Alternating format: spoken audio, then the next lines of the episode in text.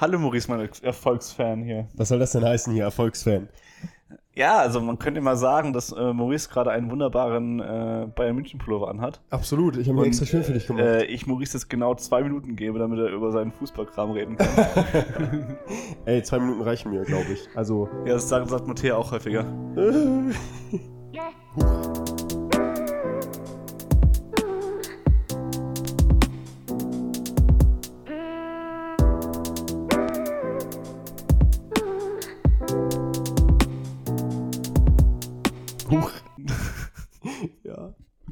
voll in Ordnung, okay. Ähm, ja, ich habe mich extra schön für dich gemacht, weil ich dachte, wir können heute in der Folge die Meisterschaft des FC Bayern München feiern. Aber gut, dann feiere ich sie jetzt zwei Minuten lang, da kann ich auch gut mitleben. ähm, wir Sam sind Samstag Meister geworden, unerwarteterweise. Sogar ich hätte damit nicht gerechnet, muss ich sagen. Aber hey, ähm, Dortmund lag eigentlich in der Tabelle vor uns. Und eigentlich war nur noch das eine Spiel und da sie punktemäßig zwei Punkte vor uns lagen, im Prinzip mit einem Sieg wären sie auf jeden Fall Meister geworden, da wären wir nicht mehr dran gekommen. Ja, und dann haben die sich ein bisschen nervös waren sie wohl und haben sich direkt zwei Tore in den ersten 30 Minuten gefangen. Und am Ende noch ein 2-2 rausgemacht, das hat ihnen einen Punkt mehr gegeben. Äh, wir, also Bayern hat drei Punkte in Köln mitgenommen. Das heißt, wir haben die zwei Punkte plus den einen Punkt fürs Unentschieden haben wir wettgemacht und dann über unser besseres Torverhältnis die Meisterschaft geholt. Und ja, man könnte meinen, man hat als Bayern-Fan ein bisschen gezittert vorher, aber ich muss sagen, das war mir irgendwie klar. Ist doch klar, Dortmund kann kein Meister. So, jetzt spricht so ein bisschen die Arroganz des Bayern-Fans auch aus mir raus. Ähm, nee, ich kann, so, ich habe noch 20 Sekunden. Ich kann auch abschließend sagen, dass ähm, viele Bayern-Fans auch nicht wirklich für, dafür waren, dass wir die Meisterschaft holen, weil das Management des FC Bayern so schlecht war dieses Jahr, dass man eigentlich gesagt hat, die dürfen das nicht durch irgendwas entschuldigen können, nicht durch die Meisterschaft oder sonst was. Äh, und der Titel für Dortmund wäre absolut gerechtfertigt. Jetzt haben wir ihn und haben trotzdem die Führungsriege direkt gekündigt am Tag der Meisterschaft. Das ist in Ordnung. Das war mein Fazit. Ich freue mich auf eine gute nächste Saison. So, das war's. Was macht für dich denn gutes Management aus? Gerade beim FC Bayern. Naja, zum Beispiel ähm, einen Trainer, der gerade noch in allen drei möglichen Wettbewerben steht ähm, und ähm, noch die Möglichkeit hat, alle drei Pokale zu, zu holen. In einer Phase, in der es sowieso relativ unruhig im Verein ist, sollte man diesen Trainer vielleicht nicht einfach rausschmeißen. Ähm, und auch noch die Art und Weise des Rausschmisses war ein bisschen weird, weil am Ende des Tages haben die Journalisten es geleakt, bevor der Trainer wusste, dass er rausgeschmissen wurde. Und dann wurde Nagelsmann im Prinzip durch die Medien informiert, dass er nicht mehr Trainer ist und hat dann mal bei, bei der, beim Management angerufen und gesagt, ähm, ist da was dran? Und dann hat das Management gesagt, ja, komm bitte mal morgen ins Büro. Ähm, das ist eine Sache. Ja, und dann ähm, wurde mit verschiedensten Dingen irgendwie nicht richtig umgegangen. Ähm, es gab zwei Spieler, die sich geschlagen haben in der Mannschaft das Management war irgendwie schlecht. Ähm, Wäre das Management schlecht, wenn sich zwei vielleicht nicht ganz so große Leuchten im Fußball äh, sich gegenseitig auf die Schnauze hauen? Ja, da kann man halt anders mit umgehen. Also das, das wurde irgendwie gar nicht adressiert und hat auch, also es gab kein, es gab weiterhin Unruhen im Verein. Äh, dann wurde Thomas Tuchel, der jetzige Trainer, geholt, ähm, weil man scheinbar Angst hatte, dass er demnächst bei Juventus Turin unterschreibt und dann nicht mehr zu holen ist und man dann lieber Nagelsmann vorher rausgeschmissen hat, um Tuchel zu holen, weil man Angst hatte, dass Tuchel am Ende der Saison da irgendwie mit ein oder zwei Titeln rausgeht. Ähm, und man dann kein, keine Begründung mehr hat, ihn rausschmeißen zu können. Also hat man lieber ihn direkt rausgeschmissen. Ähm, man hat gemerkt, dass die Mannschaft verunsichert war daraufhin, weil sie nicht mehr so genau wusste, wie geht es jetzt weiter. Und äh, auch mit gar keiner Selbstverständlichkeit mehr auf den Platz gegangen sind.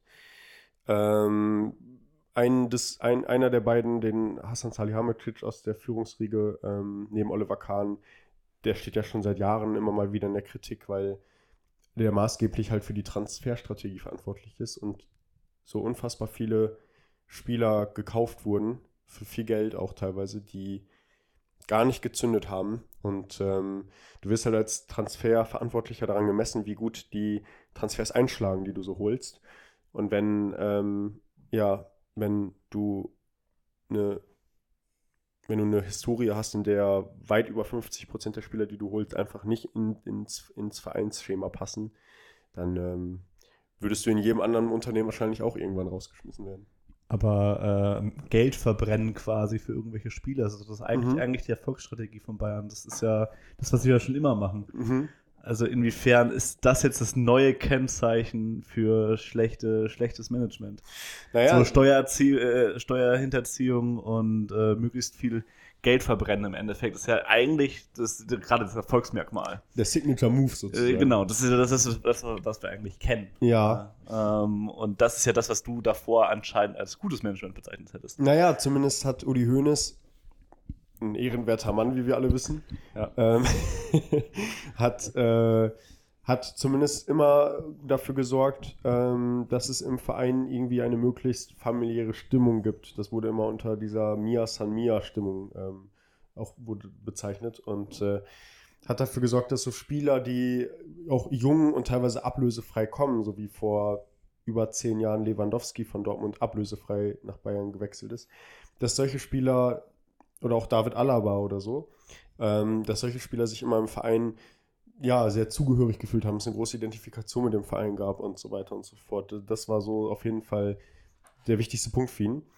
Und jetzt wird gesagt, dass dieses Mia Samia Gefühl so seit der neuen Führungsetage irgendwie flöten gegangen ist, seitdem Hoeneß raus ist und Rummenigge raus ist. Und ähm, jetzt sind viele Spieler auch dabei, die wegwechseln. Lewandowski zu Barcelona, gut, der wollte vielleicht zum Ende seiner Karriere noch mal was anderes sehen. Ähm, David Alaba ist zu Real Madrid gewechselt. Und man merkt auch so an Spielern wie Niklas Süle, der von Bayern zu Dortmund rüber wechselt. Und früher war es eigentlich, also diese Richtung gab es eigentlich nie. Wenn Spieler gewechselt sind, sie werden dann von Dortmund zu Bayern gewechselt. Und du merkst, du hast das Gefühl, dass es gar nicht mehr so diese Identifikation der Spieler mit dem Verein so groß gibt. Und ähm, selbst, selbst absolute Identifikationsfiguren wie Josua Kimmich zum Beispiel stehen aktuell so ein bisschen in der Zeitung als mögliche Wegtransfers. Und ähm, wenn du das nicht schaffst, aber dafür dann Spieler für, weiß ich nicht, 50, 60, 70 Millionen wie Sadio Mhm. Mané aus der Premier League kaufst, die zum Teil auch schon mit 33, 34 selbst am Ende ihrer Karriere stehen und dann im Verein gar nichts reißen, äh, also wirklich, das kann ich jetzt einfach mal so sagen, gar nichts irgendwie die ganze Saison gerissen haben und jetzt schon wieder wahrscheinlich wegwechseln.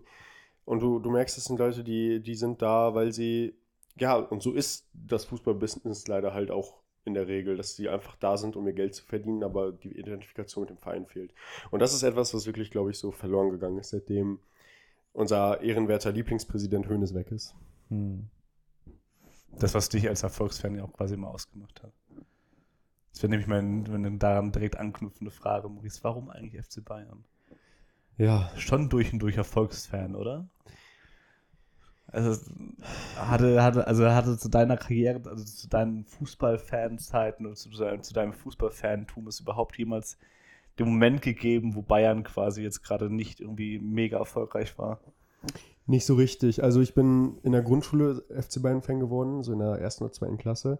Ich bin kein, ich bin kein typischer Junge wie die meisten aus meiner Gegend gewesen, der irgendwie mit den Minikickers schon in den Fußballverein geht und irgendwann nachher Kreisliga, keine Ahnung, was spielt und dann rum erzählt, dass er, wenn er die eine Verletzung nicht gehabt hätte, noch Profi hätte werden können. So, also ich bin eigentlich nie ein großer Fußballer selbst gewesen und hatte auch bis zur Grundschule nicht so richtig viel mit Fußball am Hut. Und dann hatte ich aber in der ersten, zweiten Klasse halt nach, meinem kind, nach meiner Zeit im Kindergarten viele Freunde, die alle Fußball versessen waren. Und dann ähm, bin ich da reingegangen, habe gesagt, ich bin Schalke-Fan, weil ich einfach Blau toll fand. Also ich bin einfach, ich fand einfach Blau war mit damals meine Lieblingsfarbe. Habe gesagt, bin Schalke-Fan.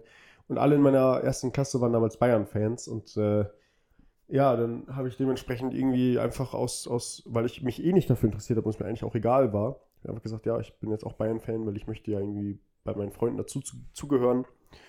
Und äh, das hat mich auch wirklich bis zur, also wenn ich mittlerweile Leute wieder treffe, mit denen ich zusammen Abi gemacht habe, dann fragen die mich manchmal, wann bist du echt so ein Fußballfan? Und das ist bei mir ganz, ganz spät erst gekommen. Also wirklich so um das Abi rum, nach dem Abi irgendwann, so im Studium eigentlich erst, dass ich so mich wirklich intensiver mit Fußball auseinandergesetzt habe und auch öfter, also dass ich am Wochenende auch immer Spieltag, ich gucke mir die Spiele an und so. Also erst ab da quasi, wo Bayern auch wirklich jedes Jahr gewonnen hat, so 2015, 2016. Ja, aber wenn du erstmal drin haben sie ja nicht mehr verloren eigentlich. ja, und ich finde das auch nicht, also, Also was heißt eigentlich? Sie haben seitdem nicht mehr verloren. ja, genau, und ich muss auch sagen, ähm, das war jetzt eine tolle Saison. So, also absolut. Also, dass es bis zum, bis zum allerletzten Spieltag, bis zur letzten Minute eigentlich noch spannend war. Kann ich auch als Bayern-Fan sagen, hätte ich gerne öfter. Ähm, Finde ich super. Aber ich bin halt irgendwie, weiß ich nicht, dann seit der Grundschule Bayern-Fan gewesen, offiziell. Und äh, wenn du dann einmal irgendwie Farbe bekannt hast für irgendwen, dann kommst du da auch so schnell nicht mehr raus. Dann sagst du nicht irgendwann so, ja, ab jetzt finde ich die plötzlich blöd und bin jetzt Gladbach-Fan. So. Das, das ist halt reell einfach nie passiert. Und ich bin mit meinem Chef zusammen letztes Jahr beim Aufstiegsspiel von Werder Bremen in Bremen gewesen, als sie in die erste Bundesliga zurück aufgestiegen sind und habe gemerkt, was für ein, für ein Feuer da halt war von diesen Fans dafür, dass ihre Mannschaft es wieder geschafft hat, aufzusteigen. Und in meinem Herzen bin ich so ein ganz, ganz kleines Stück Bremen-Fan geworden. Dann habe ich meine Freundin Mattea kennengelernt. Sie und ihre ganze Familie sind große Schalke-Fans. So, da war früher die Dauerkarte und Schalke-Fan zu sein ist ja Leiden pur. Also jetzt sind sie wieder abgestiegen, letzte Saison sind sie aufgestiegen, dann äh, davor sind sie abgestiegen und ähm, ganz knapp mal 2001 nicht Meister geworden und so. Also du leidest ja wirklich bei jedem Spiel mit und mein Herz ist auch so ein bisschen blau geworden wieder, so ein Stück weit, als ich miterlebt habe, wie, wie krass es ist, Schalke-Fan zu sein. Aber alles in allem, ja, immer, immer eigentlich Bayern und ähm, ich bin ganz bei dir. Es ist schön, wenn es spannender ist. Ähm, da leidet man mehr, da sind mehr Emotionen im Spiel. Aber die kriegt man durch den, beim FC Bayern ja auch dadurch, dass der FC Bayern ja auch nicht umsonst den Namen, den Spitznamen FC Hollywood trägt. Weil das ist ja wie, ist ja wie, wie wenn du dir irgendeine so Reality-Soap anguckst, was da die einzelnen Charaktere irgendwie machen und äh, wie der sich mit dem streitet und Oliver Kahn, der fordert, wir brauchen mehr Eier und Eier und keine Ahnung was. Also das ist ja für sich auch. Das ist quasi die, die, die Kim Kardashians des, des deutschen Fußballs. So, genau. So, und da, da kann man auch seinen Unterhaltungswert auf jeden Fall rausziehen. Muss ja wahrscheinlich mehr Richtung, mehr Richtung äh, britische Monarchie gehen würde. äh, als Richtung äh, Hollywood Kim Kardashians. FC Bayern als Netflix-Doku könnte also auch heißen The Royals. Ja. Dementsprechend, ähm, ja, akzeptiere ich immer noch nicht als, als Ausrede. schade, schade. Ja. Also so durch und durch nicht. Also man kann ja, man kann sich ja trotzdem irgendwann sagen, okay, irgendwie habe ich jetzt eine Weile lang in diesem System gelebt. Äh, ich, ich erkenne an allen Ecken und Enden, dass das irgendwie falsch ist. Ich erkenne an allen Ecken und Enden, dass äh, andere Vereine vielleicht interessanter sein könnten für mich und dann den Weg wählen des geringsten Widerstands und sich einfach in so einen eigenen Opportunismus zu flüchten. Ey, absolut. Also, das, ist, ich, das ist mir zu viel Richard Strauss 45 und zu wenig, äh, wenig äh, kritischer Widerstand. Uff. ähm, ja, stark. Also absolut. Ich, ich, ich erkenne ja auch an, dass ich selber diese Widersprüche lebe. Also gleichzeitig kritisiere ich Paris Saint-Germain, Manchester City oder RB Leipzig dafür, dass da irgendwelche großen Geldgeber hingegangen sind, den Verein gekauft haben und jedes Jahr da hunderte von Millionen einfach reinpumpen und sagen, so, jetzt sind wir plötzlich irgendwie Champions League Teilnehmer. Ähm, wo ich noch sage, ey, der FC Bayern hat sich das über die letzten 50 Jahre alles selbst aufgebaut. So, und dann, wenn jemand kommt mit, naja, aber euer Sponsor ist ja Qatar Airways und äh, vielleicht nicht der Hauptgeldgeber, aber ein großer Geldgeber, ähm, dann muss ich sagen, ja, stimmt. Ist mir egal. Nein, nicht egal, aber ja klar guckt man da über gewisse Dinge hinweg. So schlimm das ist.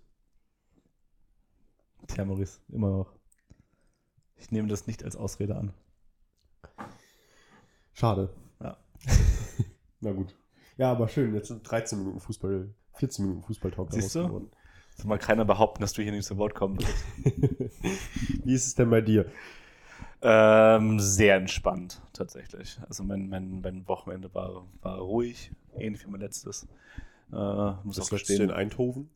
Nee, das war das Wochenende davor. Ah, okay. Das letzte war ähm, Donnerstags Family.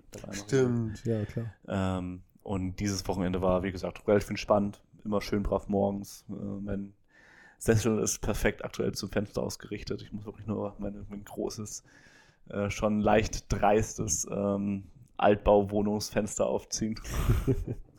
Es ist natürlich Und- ein Ohrensessel. Und mich für, genau, das ist ein Ohrensessel. Natürlich Lehnstuhlphilosophie mag auch wirklich wahrhaftig betrieben werden. natürlich, natürlich. Und mich da vier Stunden lang äh, jeden Tag aktuell den Richard Strauss anlesen, deswegen auch gerade eben die Richard Strauss-Anspielung, die ich natürlich auch vorher schon gekonnt hätte. Ähm, natürlich.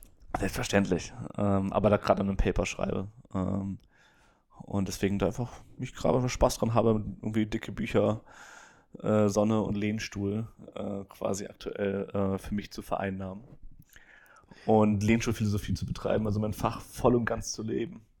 Ja, wenn man dich kennt, dann, dann muss man eigentlich daran glauben, dass du einen Ohrensessel hast und da sitzt und Ja. deine philosophischen Werke liest. Ja, Marlene würde jetzt einwenden, das ist ihr Ohrensessel. Okay, na gut. Das wäre das wär richtig. ähm, aber der wird auf jeden Fall gerade von mir ähm, Vereinnahmt. vereinnahmt. Ich wollte gerade irgendwie was, was äh, kulturell übergriffigeres sagen. so imperialistisch quasi annektiert oder wie auch immer. Ähm, ja, deswegen, bei mir ist es gerade ziemlich entspannt. Die Woche wird es grundlegend ein bisschen anstrengender, die, die, die vor mir liegt, aber ähm, ich habe keine großen in mir Zerrissenheiten bezüglich irgendwelcher äh, Fußball-Events, die gerade in mir stattfinden Ja, ähm, sondern genieße es gerade, die Sonne zu genießen, Ja. äh, Sport zu machen und zu lesen. Sehr Hauptsächlich. Ja, das Leben ist gut. ja, Die Sonne ist draußen. Du bist auch schon einen Tacken brauner noch geworden. Du bist ja eh immer Ja. braun. das ist genau. Ja, Hauptsächlich Oberkörper und versucht mein, mein, mein, mein Uhrentan Tan wegzubekommen. Was noch nicht so ganz funktioniert, muss ich das gestehen. Ja, äh, äh, Dings. Was ich noch sagen wollte ist, Erdogan ist wieder Präsident. Ja. Und ähm, die ganze Welt gratuliert ihm zu seiner neuen Präsidentschaft. Sei Ja. es Ursula von der Leyen, Scholz oder sonst wer. Es ist halt irgendwie. Das ist auch purer Opportunismus an der Stelle. Das ist wie mit Bayern. Er ist wie mit Bayern. wie mit Richard Strauss 45. Ähm, muss sich den ja irgendwie vereinnahmen, weil man irgendwie Angst hat, dass äh, da sonst irgendwas passiert, dass, dass Erdogan sich zu, zu sehr mit Putin noch oder noch mehr, als er eh schon tut, mit Putin einlässt. Ja. Äh, oder vermeintliche Flüchtlingsströme, äh, um den Duktus anderer deutscher Parteien quasi zu übernehmen, Mhm. ähm, auf, auf Europa loslässt. Ich glaube, das, das ist ein ganz großer Part. Und gleichzeitig äh, wird gekonnt immer noch, glaube ich, Kritik geübt. Aber das kann man leider Gottes so können, oder meinen zumindest Leute in großen politischen Parteien gerade nicht tun zu können. Ja, Ähm, aber ja, voll. Ähm, heavy genug. absolut. Und ich habe gelesen, dass er im Prinzip während seiner letzten Legislaturperiode den Grundstein dafür gelegt hat, jetzt wieder gewählt zu werden, Mhm. indem er das System so umstrukturiert hat, dass es am Ende jetzt für ihn gereicht hat. Ja, nicht nur in der letzten Legislaturperiode, muss man dazu sagen. Ne? Ja, er ist ja schon ein bisschen, ein bisschen länger an, an der Macht, was es anbelangt. Und natürlich die mediale Aufmerksamkeit aufgrund dessen, dass er ähm, diverse Sender und sowas auf sich ausrichtet und äh, Sender, die kontra ihm sind, die halt eher äh, schafft, der, im wahrsten Sinne des Wortes teilweise zu begraben. Mhm. Ähm, das ist schon natürlich auf jeden Fall ein, ein, ein Mittel oder ein Weg, um sich da irgendwie ähm, Ja. Seine, Ja, seine, seine Kanzlerkandidatur quasi, seine Präsidentenkandidatur wieder zu sichern. Absolut. Ich habe auch ähm, Stories gesehen von Leuten hier ähm, aus Deutschland, denen ich folge äh, und kenne und die ähm, ja dann auch Erdogan beglückwünscht haben in ihren Stories. Ähm, Ja, das muss man halt, das muss man hat halt, halt schon eine große Popularität auch. ja, ja, und das ist auch im deutschen Raum. Ja. Und da muss man auch ganz klar, wenn man sich überlegt, woran das liegt, zum Beispiel auch ganz klar halt benennen, okay, das ist halt auf jeden Fall kulturinterner Rassismus, der teilweise da stattfindet. Also ähm, Erdogan wirkt, glaube ich, auf gerade auf Deutsch-Türken häufig mit der Prämisse einer starken Identitätspolitik. Mhm.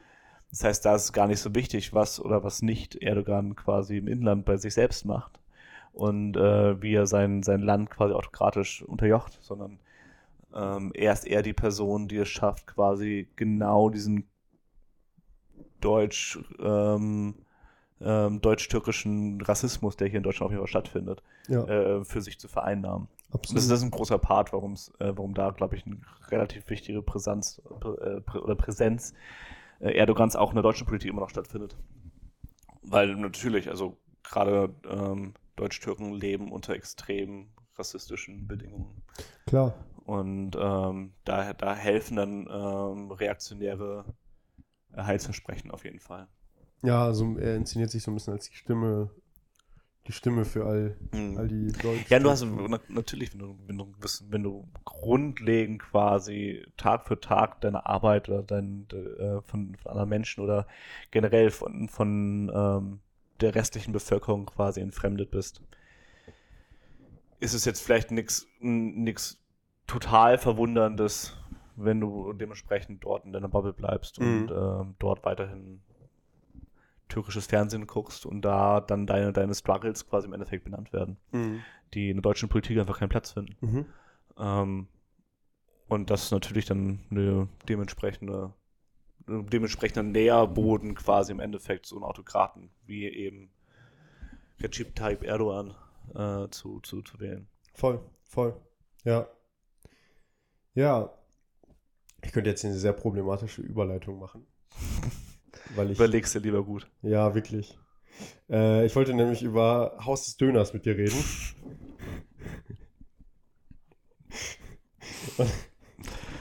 Ja, Wie kommst du denn thematisch jetzt darauf, Maurice? weil ich gestern, ich war gestern in Köln, okay? Du warst gestern in Köln. Ja, Also muss dazu sagen, ist, ist eine Dönerkette, die ist inzwischen auch, die ist auch in Münster angekommen ist. genau, richtig. äh, und halt Haus des Geldes Anspielung macht und dabei halt dementsprechend den äh, dementsprechend Dönerladen auf, aufzieht und da so ein bisschen popkulturell auf jeden Fall mitspielt. Ja, popkulturell, aber eigentlich nach dem Hype. Also Naja, Haus des Geldes ich weiß, ja, ich weiß ja nicht, seit wann es diesen Laden gibt. Das, ja länger, länger, aber er kommt jetzt halt auch in Städten, die nicht so groß sind wie Münster Ja. an, etc. Und ähm, Haus des Döners, ja, ist mir gestern in Köln aufgefallen, da ist mir klar geworden, dass es ja wirklich eine Kette ist so. Ähm, und es gibt auch in Münster. Und ich finde es irgendwie geil, weil dieser Haus des Geldes-Hype ist schon ein paar Jahre vorbei. Die erste Haus des Geldes-Staffel hat auch, glaube ich, schon vor fast, lass mich lügen, sieben, acht Jahren angefangen. Mhm. Äh, die letzte ist nicht ganz so lange her, aber trotzdem. Und ähm, ich, ich habe mich wirklich gefragt, wie kann das funktionieren? Die machen dann auch so Eröffnungsevents, wo die dann auch alle ähm, Mitarbeitenden im Haus des Geldes äh, in diesen roten ähm, Onesies rumlaufen. Ähm, Overwalls wolltest du, glaube ich, Overwalls, genau. Und äh, da habe ich mich gefragt, also es, es funktioniert. sagen. Und das ist doch verrückt. Und ähm, was ich jetzt auch rausgehört habe, ist, dass die es wohl auch so machen und das ist ja wi- wirklich für so eine Art Restaurantketten, Franchise-System sehr, sehr praktikabel, weil sie im Prinzip zu Dönerläden gehen können, die vielleicht nicht so super gut laufen oder, oder noch Potenzial haben und denen sagen, ey, äh, kommt mit, werdet Teil unserer Kette, wir übernehmen euer ganzes Marketing, den Look und alles, wir bauen den Laden um etc. Ihr könnt dann weiter den Dönerladen da schmeißen, drückt einen Teil des Geldes halt natürlich dann auch dementsprechend dafür ab, aber alles in allem, ne, seid ihr Teil eines guten, also eines sichereren Systems. Mhm. Ähm, und so können die sehr schnell, sehr stark expandieren, gerade in Deutschland. Mhm. Finde ich ganz spannend. Aber ähm, trotzdem, also dass man das immer noch unter diesem Motto des Haus des Geldes Themas macht, finde ich echt ein bisschen verwunderlich. Habe ich Mhm. auch gestern auch gedacht, als ich in Köln war, weil ich gedacht habe, gerade in gerade noch größeren Städten als Münster ist ja vielleicht die Konkurrenz noch größer, dass Mhm. man sowas nicht machen kann. Wenn ich das jetzt so ein bisschen so phänomenologisch erschließen müsste, wäre es auf jeden Fall zu sagen, okay, ich merke zum Beispiel bei meinem Bruder äh, oder auch so, so seines, seines, seines Freundeskreises quasi, Mhm. dass da das Haus des Geldes auf jeden Fall noch ein Thema ist. Okay. Also das funktioniert, glaube ich, nochmal bei, bei einer gewissen jungen Zielgruppe im Endeffekt. Mhm. Ähm, und natürlich die, die, die Markenbekanntheit auf jeden Fall vorausgesetzt ist. Das stimmt. Und das auch bis zum Schluss. Es war ja trotzdem bis zum Schluss eine sehr, sehr gut, gut laufende Kette im Endeffekt. Ja. Und selbst wenn dann viele Leute einfach nur vorbeilaufen und denken, ah, da vielleicht nochmal da, was war das nochmal? Nochmal reingehen, einfach nur sich mal anschauen. Ähm, und das mag vielleicht auch für, für so Anfangsketten auf jeden Fall ein Erfolgssystem sein. Mhm. Ich frage mich aber auch, ob das halt, ich glaube, das funktioniert für den Anfang quasi. Es funktioniert quasi, um, um den, den Fuß in die Tür zu bekommen. Für mich wäre die Frage, wie sieht so ein langfristiges Konzept dabei aus? Ja, genau. Wo ich mir tatsächlich auch frage, okay, also das hat doch in drei Jahren, wenn die Kette sich vielleicht etabliert hat äh, und es mit Garantie keine neue Staffel mehr geben wird, doch auch irgendwie erledigt.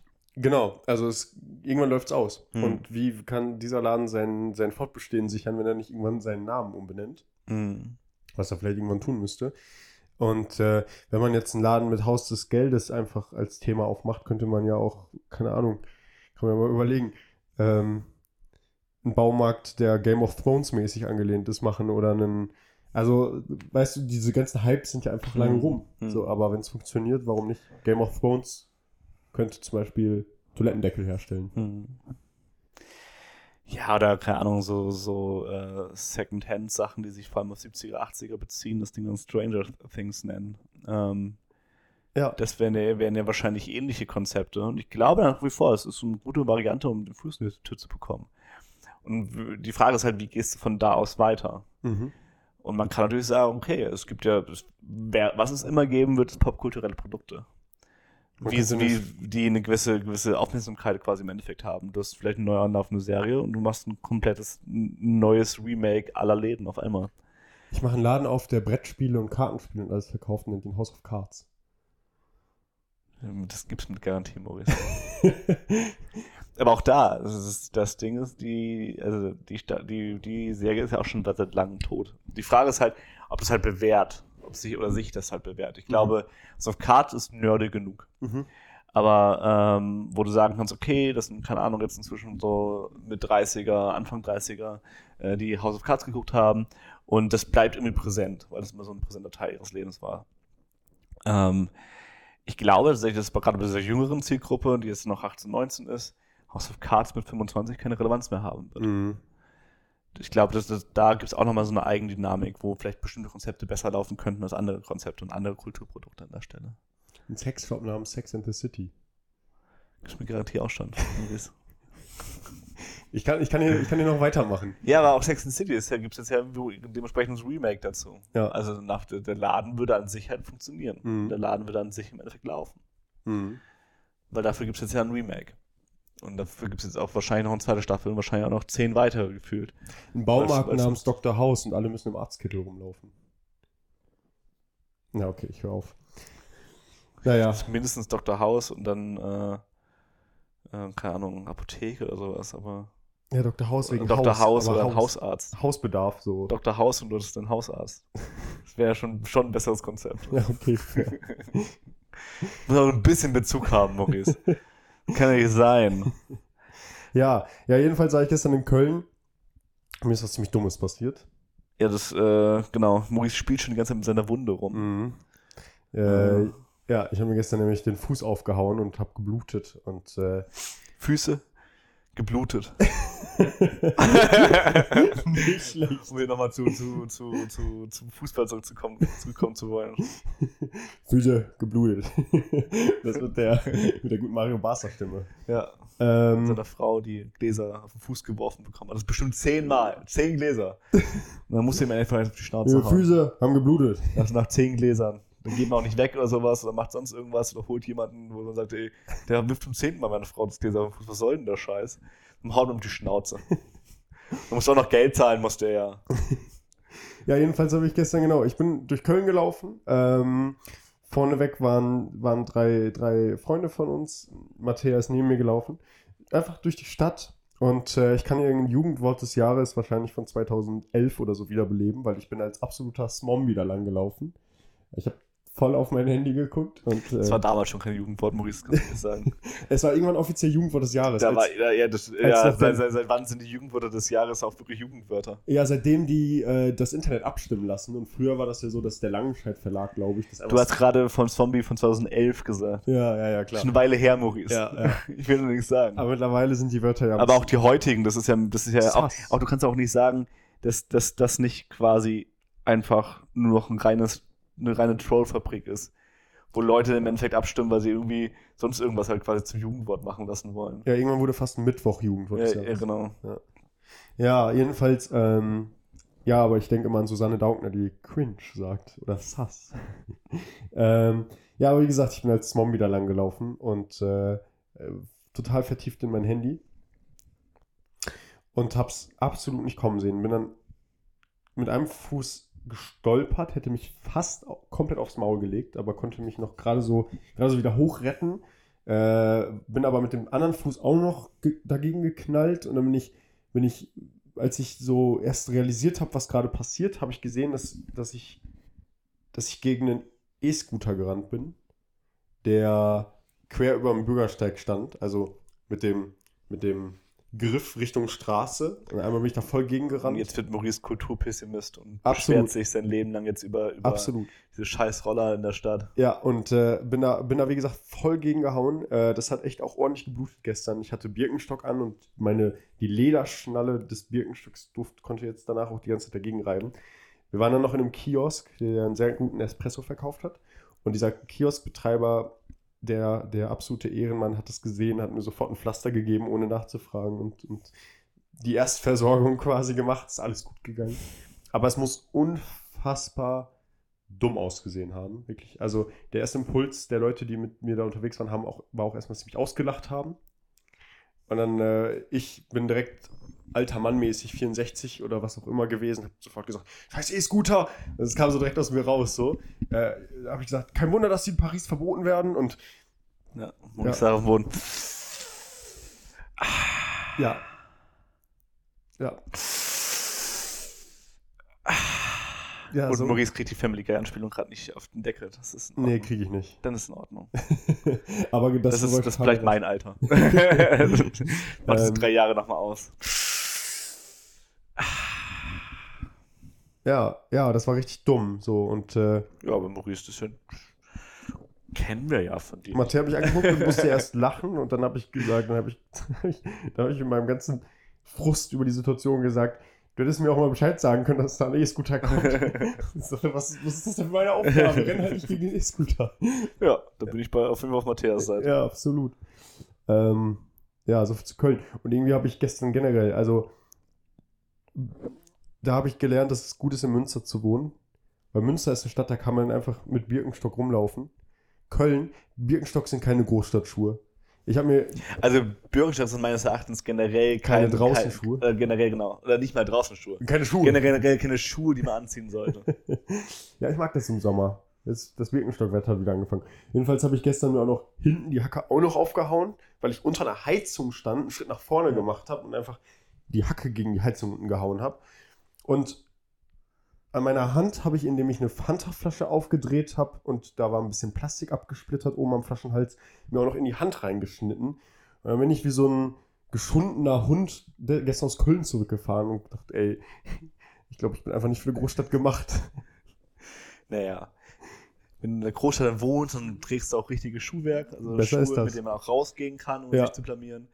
Ähm, und tust du dir auch weniger weh. Du meinst, ohne sich zu blamieren, selbst wenn man nicht gegen den Scooter rennt. Genau. Ja, ich habe eine gewisse Aversion gegen, äh, gegen, gegen Birkenstock. Die Realität wird wahrscheinlich sein, so wie es bei mir leider Gottes häufig ist, dass in zwei Jahren trage ich Birkenstock. so, Du, da bin ich mir sicher. Und zwei Jahre nach dem Hype. Das kann ich gut. Das, das dauert bei mir halt ein bisschen, bis es im Endeffekt angekommen ist, bis ich mich entschieden habe, dass es eine gute Idee sei. Leinenhose und Birkenstock ist meine Sommerkombi. Ja. Sagt der Junge hier in, kurz, in einer kurzen Hose und äh, FC Bayern äh, Pullover. Ja, der Pulli, haben wir drüber geredet, Feier des Tages. Ja. Jeans, Shorts. Ja, der Pulli geht halt noch. Das ist nicht irgendwie so, so pseudomodern, sondern so wannabe 80er. Der ist wirklich aus einem Secondhand-Laden. Ein schöner, Er originaler. hat trotzdem wahrscheinlich von 2014 und nachgemacht von 2080. 2080. 2080, ja. Ja. Äh, das ist ein Anno-Spiel. Aber egal. Ja, ähm, ja, nee, ich glaube, der ist irgendwann Ende der 90er rausgekommen. Ja, aber wie gesagt, also äh, ich habe gelernt, in der Großstadt brauchst du festes Schuhwerk. Hm. Also in der Großstadt und wenn du in die Berge fährst, du brauchst festes Schuhwerk. Und ich bleibe in Münster wohnen. Da, da bin ich sicherer. Und trägst dann hoffentlich auch ein festes Schuhwerk. Äh, Ja, also Also ich will nicht sagen, dass die Roller hier trotzdem stehen. Habe ich genug Stolperfallen, wie ich dich kenne, fällst noch über eine. Äh, es gibt hier auch Heizungen. und ich renne hier auch als Mombi rum. Genau. Ja, das stimmt. Hat sich einfach nichts geändert. In Münster sind die halt schon so weit gegangen, ich, ich, kann, ich weiß nicht warum, vielleicht weil die E-Scooter-Firmen selber Sorge haben, dass sie wie in Paris verboten werden. Aber die sind ja so weit gegangen, dass es in Münster mittlerweile innerhalb des Rings ähm, diese Parking-Zones gibt und überall Mhm. anders kannst du nicht mehr parken. Hm. Und das ist für mich, glaube ich, sehr. Ähm, Also das ist ja in Köln und Co. ja auch schon länger so, oder nicht? Also dann stand er aber wirklich das dumm damit auf dem Also wenn ich das, das erste, also das war nicht das erste Mal, aber ich fahre nahezu nie diese Dinger. Ja. Nahezu heißt, ich bin sie jetzt zum dritten Mal oder was gefahren. Okay. Das letzte Wochenende Freitag. Ja. Und wir haben auch einfach äh, viel zu lange dafür gebraucht, um einen blöden Platz zu finden, wo wir die Dinge abstellen können. Vor allem, weil das, äh, das Problem war, dass das äh, Signal immer hin und her gesprungen ist. Dann habe ich ein Foto davon gemacht und dann ist es rumgesprungen und war ich schon wieder in irgendeiner blöden Parkzone. schon wieder mega aufgeregt und schon wieder keinen Bock da drauf. Da kam auch der alte Mann Also aus ich einem bin raus. schon Kulturpessimist. Das das ist schon, ich, ich schon, werde dazu. Das ist schon klar und deutlich. Du kommst so langsam in das Alter vielleicht. Ja, und ich war, also da kann man ja auch mal drüber reden. Ich war gestern, glaube ich, insgesamt vielleicht acht Stunden in Köln. Mhm. Ja. Hab mir drei Verletzungen zugezogen. Hm. Was, was würde passieren, wenn ich da jetzt leben würde? Also ich, ich weiß nicht, wie lange ich das überleben würde. Erstmal, ist- Köln ist ja nicht wunderschön. Also, Köln ist jetzt keine schöne Stadt. Ja. Es soll, soll wegen der Lebensqualität super sein, soll wegen den Menschen super sein. Alles keine Frage. Oh, die Menschen. geschenkt, alles drum und dran zum Besuchen. Das ist meine Nacht, das ist keine schöne Stadt. Ja, ja, also gestern bei bestem Wetter waren wir auch in einigen schönen Ecken. Aber ich glaube, die muss man schon raussuchen. Ja, und es muss auch schönes Wetter sein. Ja, genau. Also das, also das ist ja, das, das glaube ich häufig, das ist, glaube ich, auch generell ein Problem in Städten. Ich glaube, ich nehme, ich nehme Städte grundlegend immer schöner, besser, immer toller wahr, quasi, wenn das Wetter geil ist. mhm. Safe. Und das, das prägt natürlich meine Erfahrung grundlegend von Ja. einer Stadt. Wie gut das Wetter im Endeffekt ist. 100 Prozent. Ja, Darum liebe ich es auch, dass es gerade so gut wird. ja. Da mag man auf einmal Münster wieder. Ja, Möchte nicht nach Köln ziehen. das wird mir eh nicht passieren, denke ich. Ja, Köln ist auch nicht so, ne.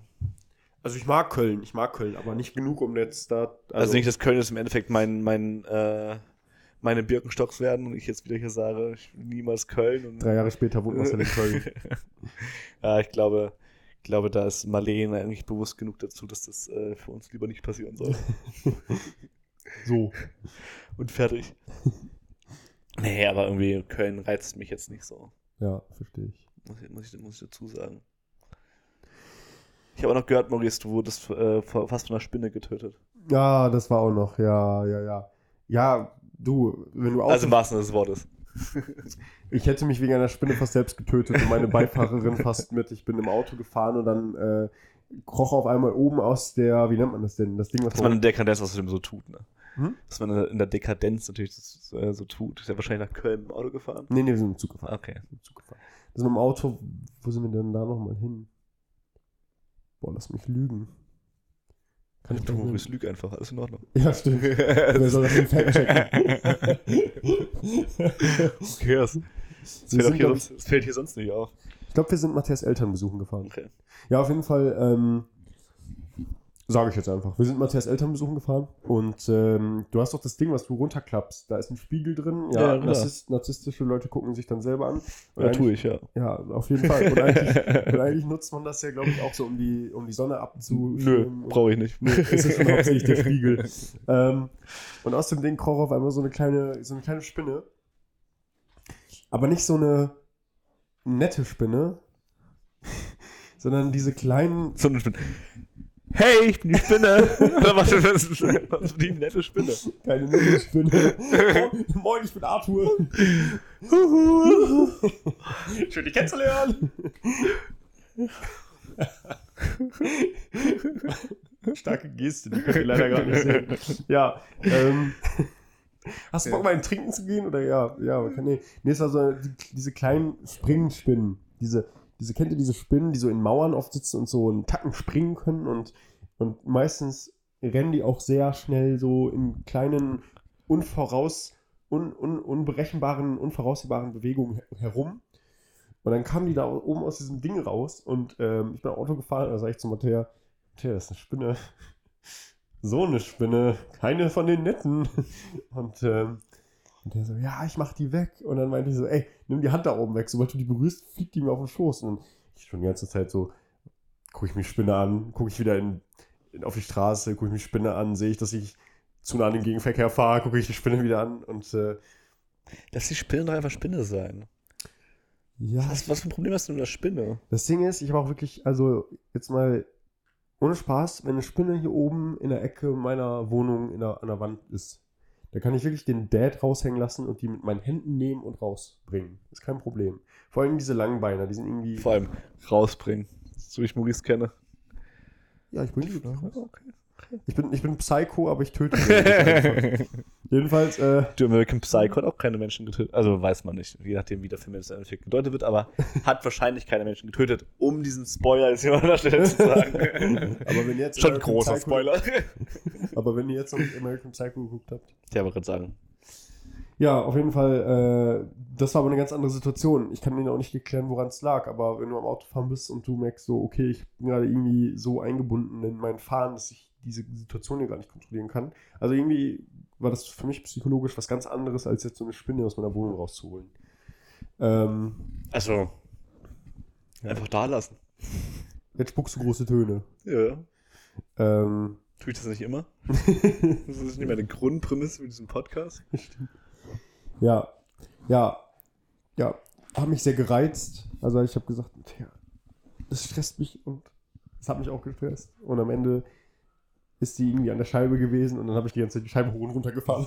Ich bin versucht, irgendwie da einzuklemmen und zu töten. Hm. Doch, American Psycho. Ja, Schon ein bisschen. bisschen, ja. Apropos American Psycho, um diese Überleitung jetzt perfekt zu machen. Okay. Ron DeSantis hat seine äh, Kanzlerkandidatur in Ah. Amerika äh, berufen. Ja. Und hat das Mr. zusammen, Disney. zusammen mit Elon Musk. Nein, also sie, tre nicht. sie treten nicht so richtig zusammen an, das das jetzt nicht, aber äh, Elon Musk unterstützt auf jeden Fall Ron DeSantis. Ach du Scheiße. Ähm, und es war ein, ein, ein, ein, ein wunderbares Memefest am, am Wochenende. Ich hab's nicht mitbekommen. Äh, für mich, weil äh, Ron DeSantis und Elon Musk haben quasi einen Twitter-Space gemacht. Das heißt, sie haben dort versucht, miteinander einfach zu sprechen. Mhm. Das mit möglichst vielen Leuten. Mhm. Ähm, und das Problem dabei war, dass man den, den vielleicht nicht sagen kann, dass die das nicht hinbekommen haben, was man 1920, 1930 schon hinbekommen hat. Nämlich eine vernünftige Radiosendung zu senden. das Ding ist dauerhaft abgestürzt. Mhm. Ist, ähm, sie haben immer gesagt, weil zu viele Leute da quasi reinkommen, so 50.000 pro Minute neue Dingsens, bla, stimmte nicht. Es waren Mhm. insgesamt 400.000, äh, die da über die ganze Dauer halt quasi hinweg mit, äh, mit, mit zugeguckt haben. Äh, wahrscheinlich ein Großteil davon irgendwelche Journalisten, die äh, da irgendwie rausfinden wollten, was da gerade abgeht. Aber das Ding 400.000? ist halt quasi verreckt, irgendwelche Leute ihrem Mikrofon nicht richtig, also wirklich so richtig schlechte Zoom-Sitzungen. Die Qualität Ganz, unserer ersten Podcast-Folgen. Ja, also noch schlechter. Ach du Scheiße. Also wirklich noch schlechter, dass irgendwelche Leute, die da quasi mit reingeredet haben, weil sie ihr Mikrofon nicht vernünftig ausgestellt haben, äh, mitten in die Ansprache quasi von Ron DeSantis, seine Ankündigung. Das Ganze natürlich auch ohne Bild und nichts, sondern es war wirklich nur, nur über Sound. Ähm, Elon Musk das hat äh, ähm, ähm, anderen versucht, auch mit rein, mit reinzureden, mitten, mitten in die Rede von Ron DeSantis mit reinzureden. Und es war halt einfach ein totales Durcheinander. Und das Ganze lief über Twitter. Und das alles lief komplett über Twitter. Also, weil, ist wenn, jemand, wenn jemand, irgendjemand auf dieser Welt dafür sorgen kann, dass irgendwas über Twitter funktioniert, dann ist es ja Elon Musk. Ja, nicht nur das. Äh, also der, da funktioniert ja unfassbar viel gerade nicht. Mhm. Äh, das, das Format ist, glaube ich, relativ neu für Twitter. Okay. Ähm, und unter anderem hat jetzt Tucker Carlson hat jetzt auch eine Show auf Twitter, ähm, der das über, über genau das gleiche Format im Endeffekt machen soll. Also der große äh, Fox Medienhost, der bei Fox rausgeflogen ist. Ähm, unter anderem, weil er dafür gesorgt hat, dass die irgendwie fast 800 Millionen Dollar äh, Strafe zahlen mussten für Falschaussagen von Tucker Carlson.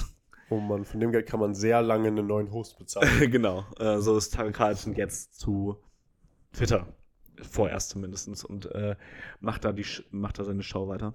Und über, über, über sehr ähnliches Format haben die jetzt quasi versucht, diese Kanzlerschaft äh, zu, zu betiteln. Und es war so unfassbar schlecht, mhm. dass es schon wieder so lustig war. Und äh, sowohl die ganze Trump-Kampagne hat sich darüber äh, quasi lustig gemacht mit irgendwelchen, irgendwelchen großen Memes oder Videos quasi, äh, wo die Leute versucht haben, quasi miteinander zu sprechen, alle, äh, und dann hat, war da, keine Ahnung, auch noch Adolf Hitler oder ähm, der Teufel oder das FBI und sowas mit, mit diesem Zoom-Call. Also, ups, ich bin eigentlich rausgeschaltet, als sie quasi erfahren haben, dass das live ist.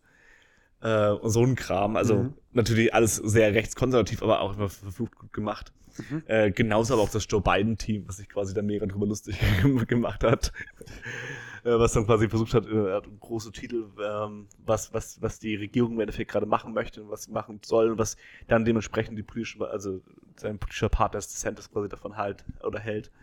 Ähm, und dort halt auch im Endeffekt einfach äh, dann jedes Mal einfach so, so, so eine Aussage, wo man ihn einfach nicht verstehen konnte, was er da gerade von sagen möchte. Ja.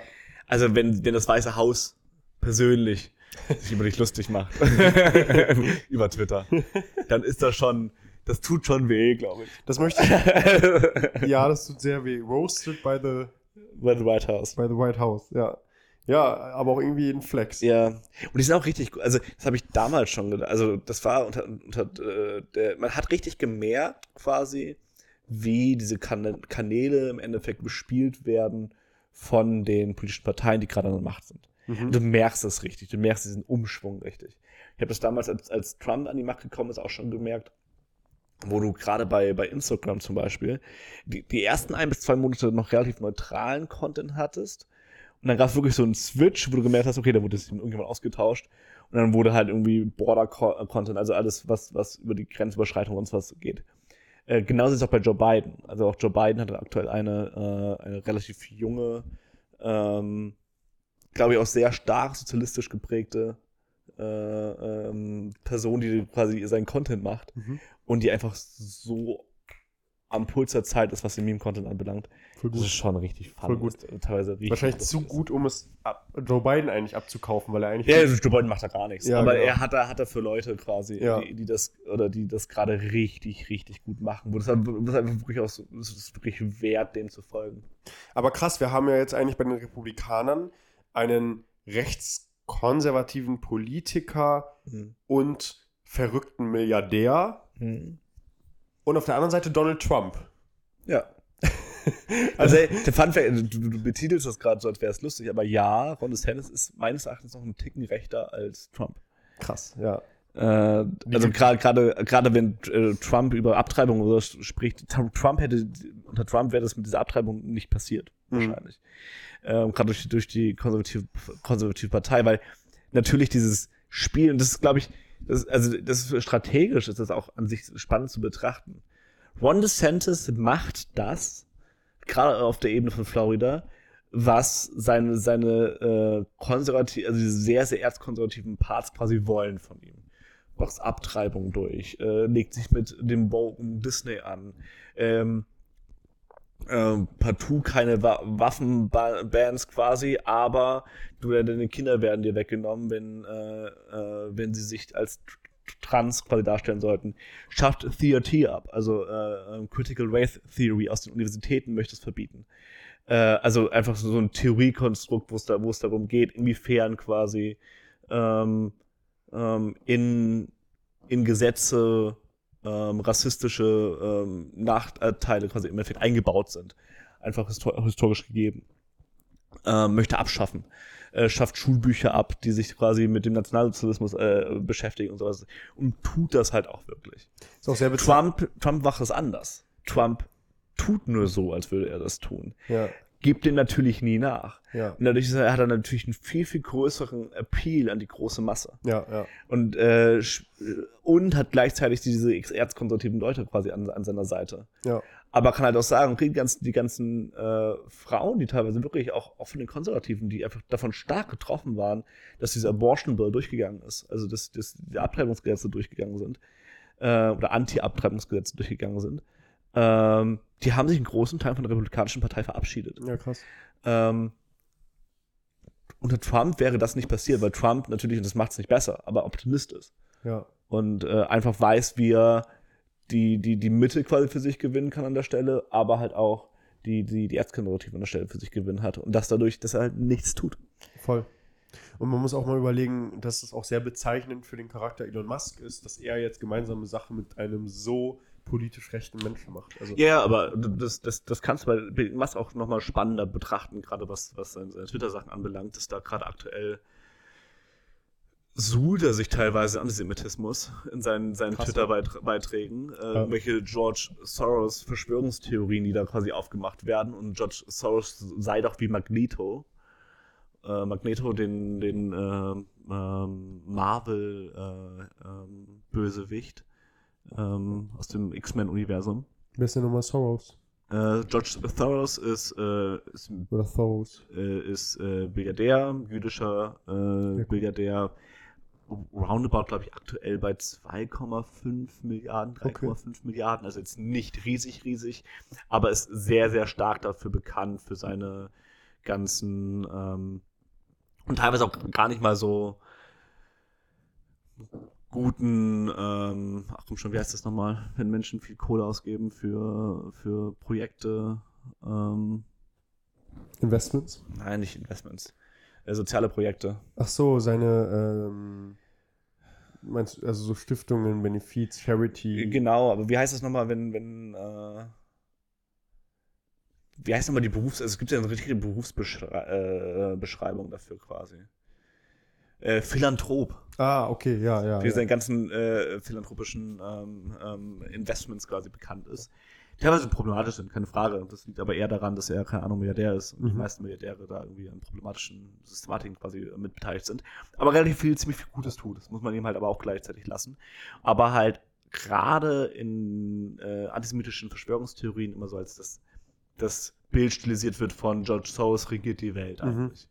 Äh, und der quasi regiert alles und wegen dem passiert alles auf der Welt. Und Magneto äh, ist natürlich auch eine Person, die ähm, äh, als, als, als ähm, Bösewicht, die durch den Holocaust gegangen ist und durch den Holocaust im Endeffekt ähm, böse geworden ist. Mhm. Aber sie hat einfach mit, mit, mit der Menschheit quasi abgeschlossen hat an der Stelle. Ja.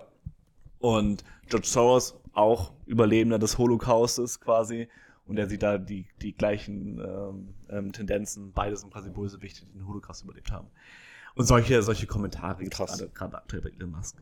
Das heißt, der verschwindet da auch in einer sehr, sehr rechten, sehr, sehr trolligen Ecke. Also ich würde ihn schon mehr als, teilweise mehr als Troll bezeichnen, als als wirklich ein, wirklich politische Überzeugung, aber ist halt, keine Ahnung, so 4chan Ja, aber das Elon 2015 so. Voll, da, voll. Da, also da hängt Elon Musk gerade fest. voll. Also ich habe eben noch bei Twitter kurz gesehen, der macht doch irgendwelche schlechten Pornhub-Witze und Genau. Ahnung was. Also ja, Das ist wirklich so 4chan 2015. ja, so mäßig. So ge gepaart mit äh, zwischen äh, so Trolling zwischen Antisemitismus äh, und rechts, äh, rechtsnationalistischem, rechtsnationalistischem Gedankengut und auf der anderen Seite ähm, irgendwelchen schlechten äh, äh, oder mittelmäßigen Gags zu Pornhub. Ja, ja, genau. Und äh, ja, krass, dass der jetzt auch so nah mit drin ist im Präsidentschaftswahlkampf irgendwie auf eine Mhm. Art. Ähm, und äh, da, da kann man doch immer wieder nur denken, wir leben wahrscheinlich wirklich in einer Simulation. Also, dass jetzt auch noch Elon Musk da mitmischt, das ist doch irgendwie, also. Also Elon Musk glaubt fest daran, dass wir in einer Simulation leben. Ja, und er tut alles dafür, dass ich Fun das auch Fact. anfange zu glauben. Also, Fun Fact. Vielleicht ist das sein Masterplan, so quasi. Er möchte uns einfach, äh, einfach überzeugen davon, dass es ja alles nur eine Simulation ist. Deswegen macht er halt einfach alles nur so, wie er lustig ist. das ist komisch, alles, alles komisch. Ja. Und sie trotzdem als einer. Und das ist halt das Witzige dabei. Elon Musk regt sich über George Soros auf, der und äh, Elon Musk hat aber irgendwie das 50-fache an dem, was, Genau, und auch, also was, was, was äh, George Soros im Endeffekt hat. Elon Musk weiß ja auch, welchen politischen Einfluss er auch allein durch seinen, so, seinen finanziellen Einfluss auch hat. Ja, der ist aktuell durch seine Nähe zu Ron DeSantis. Ja, genau. Da hat man es dann auch. Also ihm seien Also ja eigentlich diese Verschwörungstheorien viel mehr vorzuwerfen. Und es ist dann halt lustig, irgendwie so zu betrachten, wie einerseits das, das Weiße Haus unter Joe Biden, beziehungsweise über der, der äh, Meme-Fabrik quasi, die er in seinem Social-Media-Team äh, beauftragt, und zwischen Donald Trump, äh, der sich auch andauernd über Elon Musk lustig macht. Mhm. So. so sagt, ey, damals, als du noch deine Autos, äh, dass du zu mir gekommen bist und dann irgendwie staatliche Subventionen haben wolltest für deine, für deine Autos, die noch nicht gar nicht so weit fahren und so, so ein Kram. ähm, da ist er natürlich auch dann mega präsent. Krass. Ja, Es bleibt spannend. Auch, auch, an der, auch an der Stelle. Es bleibt nach wie vor spannend. absolut, absolut. So hatte ich jetzt auch meine letzten zehn Minuten nochmal mit der amerikanischen Konservative. Ey, spannend. Also, aber es war jetzt auch wirklich sehr, sehr spannend, finde ich, weil ähm, das ist ja jetzt wirklich, das sind Entwicklungen, die sind, die sind krass. Also, Mhm. was soll man dazu mehr sagen? Ähm, ich habe noch gesehen, Hans Zimmer tourt gerade durch Deutschland. ja, habe ich jetzt nicht so. Nichts davon wahrgenommen? Nicht, nicht so präsent. Ja. Ich frage mich ab und zu, wie das sich im Orchester besetzen würde, Mhm. quasi. Weil ich bin ein riesiger Hans Zimmer-Fan, gerade von, von seinen neueren Sachen, gerade so Dune zum Beispiel, halte ich einfach für einen der unterschätzten Soundtracks überhaupt. Ja. Ähm, ähm, aber ich muss ehrlich gesagt sagen, ich weiß nicht so ganz, wie sich das dann im Endeffekt im großen Orchestersaal übersetzen lässt. Ja, ja. Ja, ich habe in einigen Instagram-Stories gesehen, dass Leute da waren, sah auch echt ganz eindrucksvoll aus. Er selber war zum Teil dann gar nicht da, weil er Mhm. äh, wohl krank aktuell ist und Okay. dann ist sein Orchester ohne ihn aufgetreten. Braucht er auch eigentlich nicht. Brauche, genau. Und ähm, ich habe dann da eben, ich war heute Morgen noch einen Kaffee trinken mit Mattea und habe dann mit ihr darüber gesprochen und dann haben wir kurz gefragt, was hat der eigentlich alles gemacht? Man könnte besser fragen, was hat der alles, Alles. nicht, gemacht? Genau. ähm, Ja, Und das- Zimmer ist der Chuck Norris der, der, der, äh, weltweiten Filmmusik. Ich wollte gerade sagen, der europäischen Filmmusik, aber Ja, nee, es geht ja wirklich von König der Löwen über Fluch der Karibik, Interstellar, Dune. Also sehr, sehr weit und äh. Inception und, und ähm, was ich auch gesehen habe, es gab nämlich auch die Rubrik in seinem Wikipedia-Artikel äh, Videospiele. Und jetzt Mhm. kann ich den Bogen zurück zum Anfang dieses Podcasts schlagen. Äh, mit dem FIFA-Soundtrack. er hat den FIFA-Soundtrack. und das, den kenne ich, den kenn ich gar nicht. Den muss ich mir gleich nochmal reinziehen. Also ein, Also, ist, ein Handzimmer FIFA-Soundtrack. es ist einfach dieses EA. Ja, genau, wahrscheinlich. ähm, ja, das ist spannend, den höre ich mir gleich an. Ja, und ansonsten, diese Woche ist eine kurze Woche. Wir haben heute Pfingstmontag, morgen ist Dienstag und äh, am Donnerstag wird Matthias Vater 60 und am Freitag feiern wir das ja beide. Ach so. Ich habe gedacht, vielleicht äh, hört äh, Matthias Vater zu. Soweit hört ihr. Ich sage nur, wir feiern das beide. Okay. So mehr erzähle ich nicht. Okay. Aber ich freue mich drauf. Es wird eine spannende Woche. Erzählen wir nächste Woche mehr. Erzählen wir nächste Woche mehr. Das ist, äh, können wir gern tun. Das, das bleibt spannend. Deswegen auch die Woche ist auch nicht allzu kurz. Äh, gefühlt zumindest. Ja, von dem, was die, die kommen wird. Die, die wird gefühlt relativ lang. Ja. Äh, ich gehe morgen früh schwimmen, aber das bringt auch keinem was hier. Aber was meine, mein, mein äh, ich werde morgen rausfinden, ob ich, ob das Sinn macht für mich, äh, das so ein 10 Kilometer Stunden hier in Münster mitzumachen. Ah, okay. Äh, ich teste mich morgen quasi. Im, am Schloss da im Hallenbad? Äh, nee, in Coburg.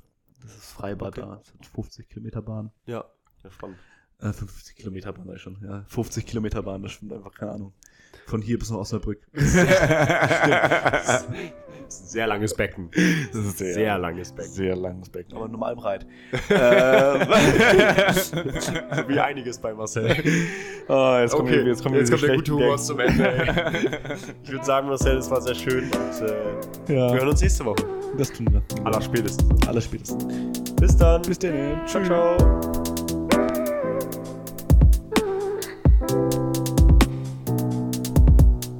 Huch.